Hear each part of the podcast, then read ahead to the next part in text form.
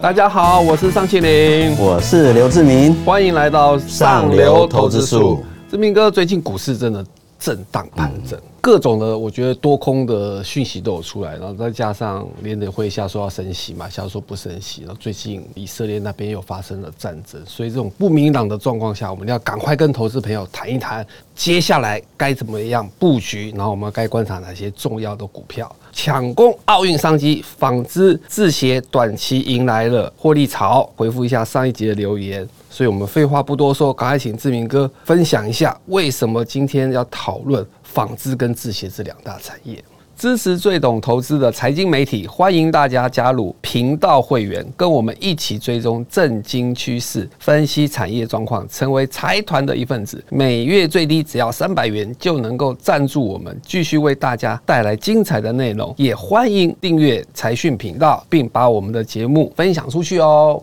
其实今年台股，你从第二季来几乎是 AI 的热潮嘛，哈，当然现在有点沉淀，但你看哦，沉淀之后上半年没有涨的公司啊，明年状况会不错的公司，我们可能就会锁定，比如说纺织、制鞋这两块的这个产业去观察。嗯，那我们都知道哈，十月十七号有纺织展嘛？对。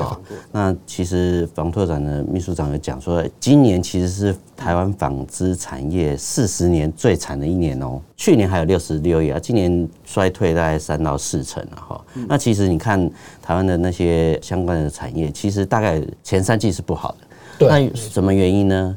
呃，是因为。去年疫情之后有一度的爆发，然后爆发之后呢，运动品牌大厂它在也在清库存，因为因为通通膨关系嘛哈，然后消费不好，尤其是欧洲那时候什么通膨很高，美国通膨很高，所以他们他们就把那个呃先把库存降下来，不管是制鞋或纺织业，其实呃业绩都没有那么的好。诶，现在看起来有慢慢回补的迹象，大概十几个国家的人都来。参加台北的纺织展，原因就是因为大家布局的是明年七月的巴黎奥运的一个商机。那这部分的话，其实你看哦，它今年不好，那明年会变好的产业，其实就是我们现在要特别对不对？是第四季开始要。那整体来看，就是第三季可能是他们低点的部分，那从第四季会慢慢回温。那等到明年的时候，第一季、第二季奥运商机的加持就会比过去要好的很多。投资就是买未来嘛，那未来会变好的公司，其实就值得大家注意。奥运有个比较有趣的是，因为其实在法国举行嘛，哈，那其实。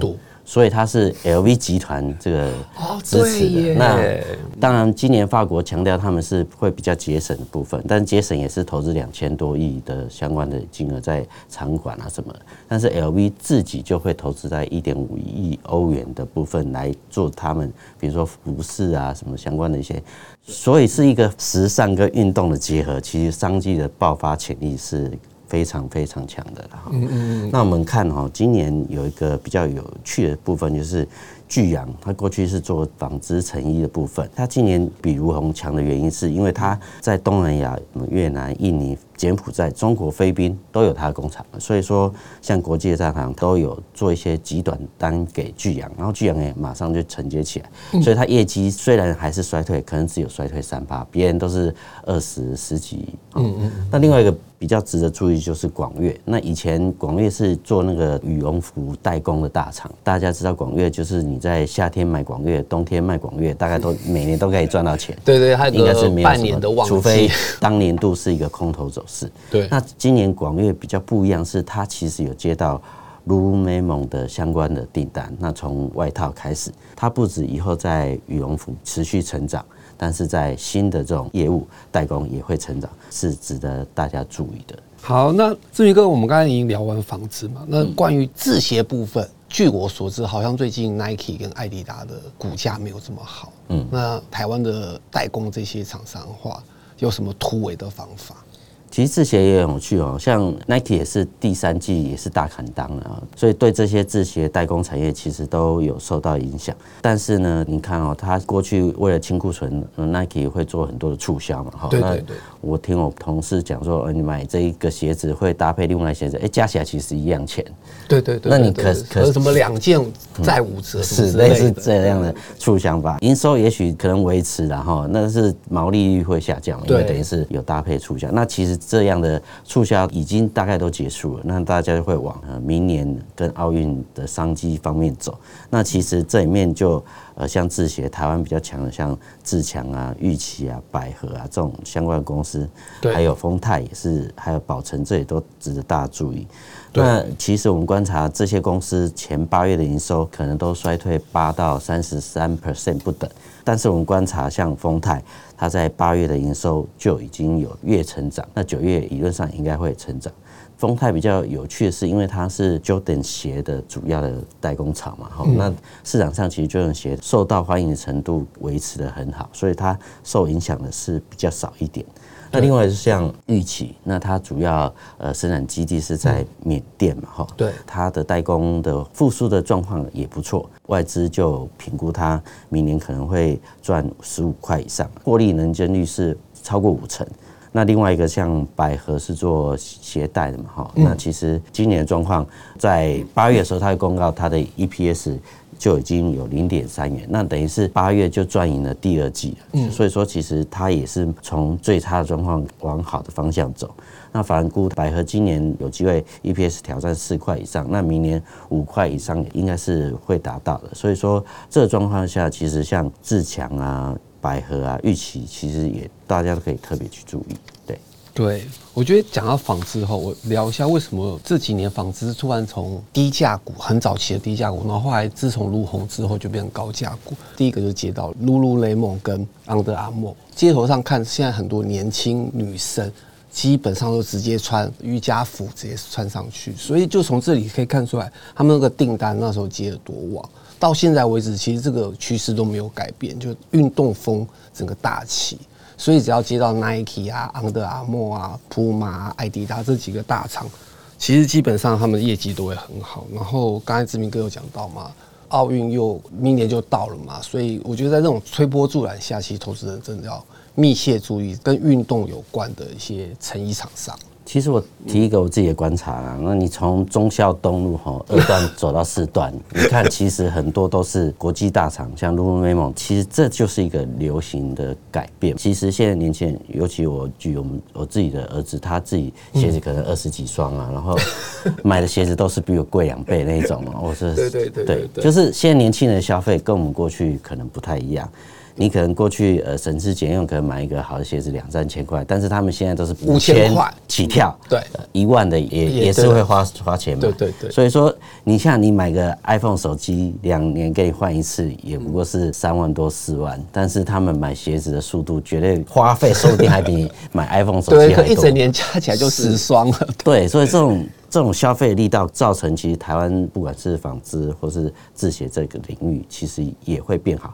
其实过去中国的厂商其实跟台湾也竞争嘛，哈，对，竞争很。那现在国际大厂其实对中国的厂商还是有一点戒心，嗯，所以说这方面他订单宁可下在台商，嗯，所以说只要这个景气来的时候，其实台湾的这些代工厂商，它的成长复苏的力道绝对会比其他业者要好得。多，而且台湾厂商不管在管理上，或是品质的控管上，还有这个设计的这种速度的改变，都是国际大厂需要的。因为现在不管是比较快的时尚，或是品质的管控的部分，还有重点是 ESG，像很多这些台湾的厂商，他在厂房里面其实上面都是太阳能板，它其实是很多是绿能的使用的制造的东西。对，所以说这个部分其实台湾厂商的竞争力其实一定会慢慢的变强。所以它的份额就会慢慢变大。我觉得台湾还有个厉害，就是以前根本没有想过要什么防水防什么，现在就是哇，各种技能服上面台湾功不可没了。我觉得都是台湾研发出来的。对，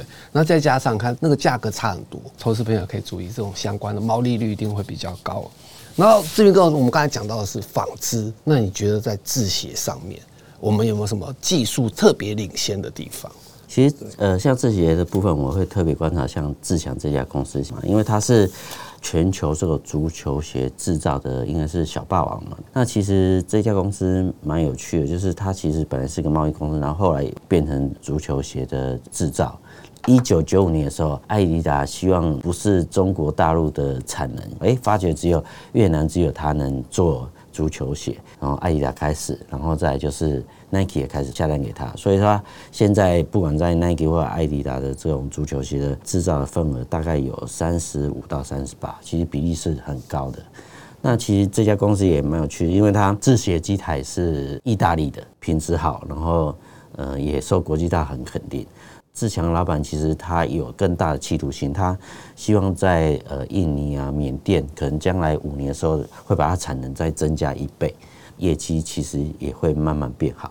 呃，应该是去年状况很好的时候，呃，EPS 有九块多嘛，那今年可能不景气的状态下，那也可以赚到三块多左右。那其实我觉得明年成长的机会是蛮大，也是值得大家去注意的。现在讲的是说球鞋的这种制造啊，其实是很困难，尤其在库存管理。那你像 iPhone 就是四只手机四个规格嘛，这个组合是非常复杂的。对对对，按什么颜色、什么型号、什么要卖得好，这个。都是有很大的 know-how，那你当然接到这样订单的时候，有没有办法是随时应付国际大厂这种呃一下下急单，啊一下又抽单？所以说台湾在这方面布局其实是蛮好，技术也蛮好，当然也是管理工厂能力也是很强。那另外就是像志强这个公司，呃，Nike 很久以前要做一些全制造的这种，对对对，就是技术能力。对，本来是委托美国一家大厂去制造，结果全都不行，都失败。然后志强公司去继续研发嘛。这公司的老板的企图心的确是越来越强烈，所以说他在希望在抢占这个自协的份额上，可能更有活力。我觉得这也是。可以大家去注意的，不要走在前面了，对，不要愿意花这些成本、这些投入这些机器研发，对，嗯嗯。想要完整了解更多的抢攻奥运商机，就赶快购买我们财讯双周刊六百九十六期。接下来我们回应一下上流投资书第八十集：玉龙新电车将搭载 Level 二点九自驾系统，AI 大单一直来，广达逆势增温，财团们的留言。然后第一位财团林之秀。他抖内我们一百五十元，感谢你，谢谢谢谢谢谢。然后第二位 F C H，他说玉龙有没有明确的规划和发展海外市场？如果没有的话，那就继续做梦吧。哦，志明哥这个一定很懂，对。其实应该说玉龙有投资鸿华先进嘛，对。那鸿华先进它就是帮品牌设计电动车的一个公司。那台湾是跟纳智捷合作嘛，跟玉龙做代工。鸿华先进又跟鸿海、跟泰国呃的国际大厂有合作，那它也在泰国生产电动车嘛，所以说等于是其实在这领域，透过鸿华先进，嗯，他也进入了泰国电动车相关的市场。今年十月十八号鸿海科技日的时候，其实有相关的这些呃讯息也会披露，表示不管是纳智捷、裕隆，对，透过鸿华先进往海外走，其实是有机会的啦。那我们之前去采访红华先进，他们现在员工才七百多人嘛，他们希望在一年之内就增加到一千人。成长的原因都是为了海外市场布局嘛，还是有机会往呃海外方向走。对对，其实我要提醒投资朋友哦，不要忘记那个黄仁勋要来看红海。冲着电动车而来的，所以这一点投资人可以多注意哦。第三位财团蛙叫，他说财讯点赞，等待聆听，感谢大家继续支持我们。好的，那大家看完就别忘了留言给我们哦。那我们今天就聊到这里，对内容有兴趣的朋友们也欢迎购买我们财讯双周刊六百九十六期上流投资术。我们下次见，拜拜。